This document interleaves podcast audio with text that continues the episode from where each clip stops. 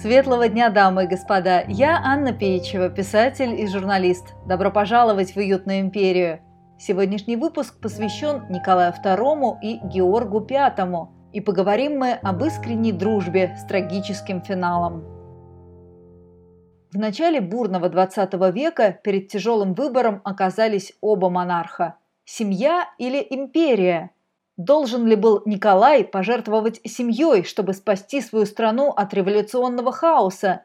Должен ли был Георг пожертвовать британским троном, чтобы спасти российских родственников от расстрела?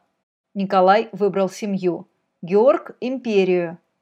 Двоюродные братья, похожие друг на друга как близнецы, слишком поздно осознали, что в их ситуации просто не может быть правильного решения. Часть первая матери в одинаковых платьях. Матери Николая II и Георга V были родными сестрами. Датские принцессы Дагмар и Александра дружили всегда. В детстве жили в одной комнате, помогали друг другу заправлять кровати, менялись платьями, по вечерам слушали сказки Ганса Христиана Андерсона, который частенько заглядывал к ним в гости в Копенгагенский желтый дворец.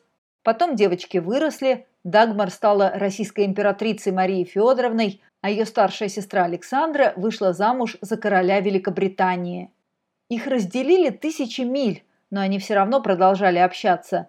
Каждый день обменивались письмами, вместе проводили отпуска на вилле в родной Дании. Удивительно, насколько похожи были эти две семьи. Изящные Дагмар и Александра, обе хрупкие, кудрявые, модные до невозможности. Солидные бородатые мужья, российский император Александр III и английский король Эдуард VII, чрезвычайно популярные в своих странах.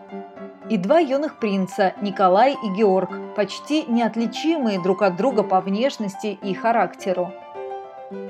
Как это часто бывает у суровых родителей, мальчики выросли довольно замкнутыми, но при этом легко подвергались влиянию близких людей. Даже хобби у них были чем-то похожи. Николай увлекался археологией, Георг собирал почтовые марки. Оба обожали охоту, служили в армии и весьма уважали военное дело, а вот придворные церемониалы терпеть не могли. Георг был старше Николая всего на три года, и двоюродные братья подружились так же, как и их матери – они тоже часто переписывались, а еще любили разыгрывать окружающих, переодеваясь в одежду друг друга. Осенью 1894 года Георг прибыл в Санкт-Петербург на похороны императора Александра III из уважения к памяти бедного дорогого дяди Саши. Английский принц остался и на свадьбу своего друга и брата Николая. Говорят, когда Георг гулял по петербургским улицам, за ним каждый раз увязывалась целая толпа, в полной уверенности, что это молодой русский царь. Часть вторая. Выбор Николая. Первым перед трудным выбором оказался Николай. Разгоралась мировая война, нарастало народное недовольство. Людям не нравилось, что царь разрешает своей жене, урожденной немецкой принцессе, принимать государственные решения. Мать Николая, Мария Федоровна, она же Дагмар, жаловалась своей сестре в 1916 году. Алики вмешивается во все дела еще больше. Ники находит верное решение, о котором даже сообщает, и вдруг делает наоборот. Остается лишь со страхом и ужасом ждать жутких последствий. Силы характера ему не достает, а он сам этого не чувствует.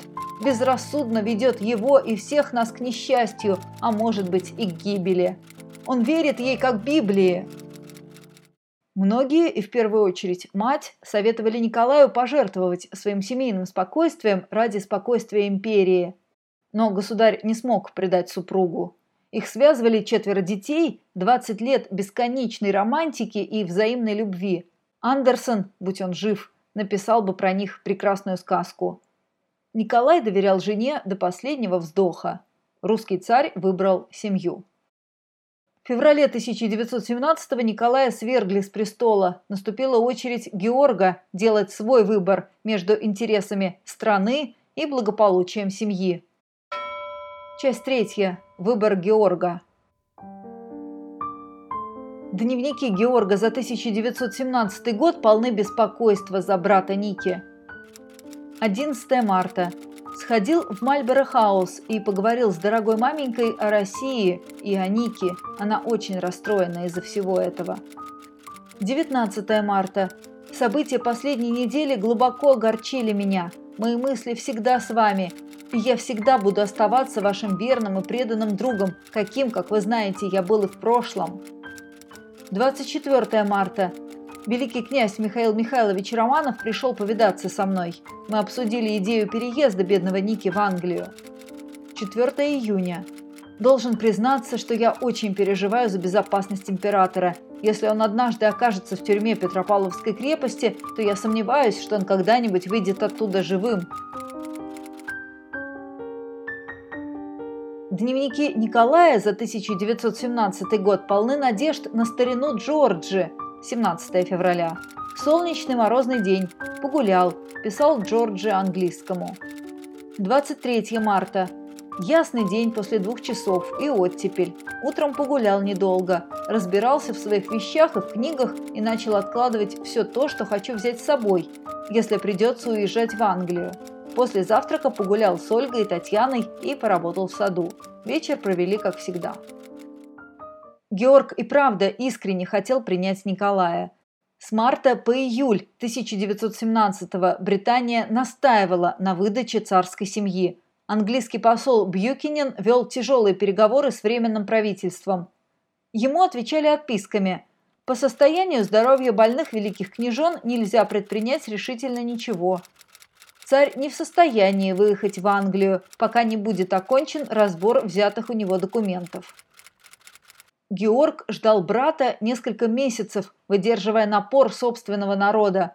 Простым англичанам совсем не нравилась идея приютить опального русского царя и в особенности его жену. 15 марта Георг записал «Я боюсь, что Алики является причиной всего этого». Британия беспокоилась, страна была на грани восстания, и в конце концов Георг сдался, он не смог предать свою империю. По мнению доктора исторических наук Галины Остапенко, для министров пребывание Георга на троне было настоящим подарком. О конфликтах с официальным главой государства не могло быть и речи. В историю Георг V вошел как первый идеальный конституционный монарх, соответствующий известной формуле гласящий, что король царствует, но не управляет. Посол Бьюкинин потом вспоминал. Намеченный план переезда царской семьи был разрушен премьер-министром Дэвидом Ллойдом Джорджем, сообщившим королю сведения о враждебных настроениях в стране и убедившим короля, что опасность, грозящая императорской семье в России, крайне преувеличена британским посольством в Петербурге. Часть четвертая обоюдоострый меч. Оказавшись в Тобольске, Николай перестал упоминать английского друга. Но наверняка в глубине души он понимал Георга, как никто другой. Николай всегда разделял мнение Георга о том, что власть – это тяжкое бремя, несчастье, а не привилегия. А в дневнике британского монарха 25 июля 1918 года тоскливая запись Королева и я посетили службу в русской церкви в память о дорогом Нике. Я был предан этому добрейшему и благородному человеку, любящему свою страну и свой народ. По просьбе матери Георг все же сумел спасти тетю Дагмар, но не решился поселить российскую императрицу в Англии. В апреле 1919 года Георг прислал в Ялту крейсер «Мальборо», который увез Дагмар в ее родную Данию.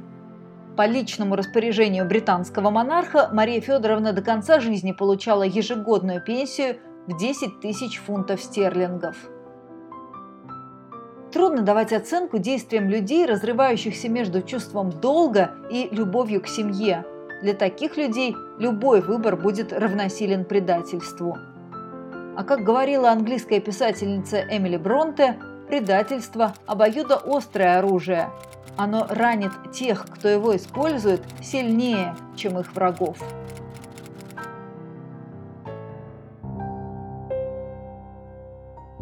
Друзья, подписывайтесь на подкаст, чтобы не пропустить новые выпуски ироничной истории эпохи Романовых. Каждую пятницу что-нибудь неожиданное из нашего общего прошлого. Спасибо донам проекта Наталье, Дмитрию, Алексу, Наталье, Евгении.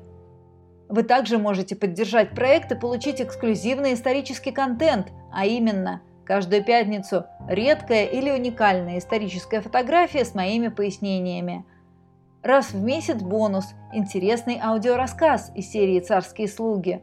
Подписаться можно в группе «Уютной империи» ВКонтакте или на Boosty. Все ссылки в описании.